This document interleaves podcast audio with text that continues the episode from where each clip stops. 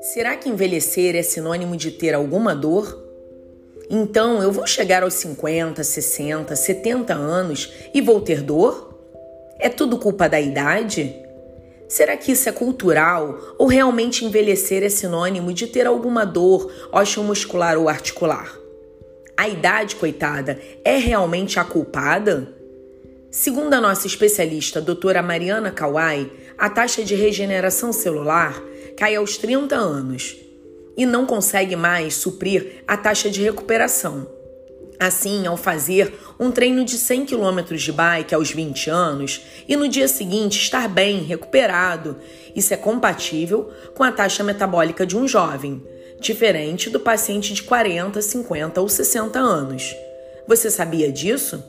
Para mais dicas, fique atento no nosso próximo episódio Longevidade no Esporte.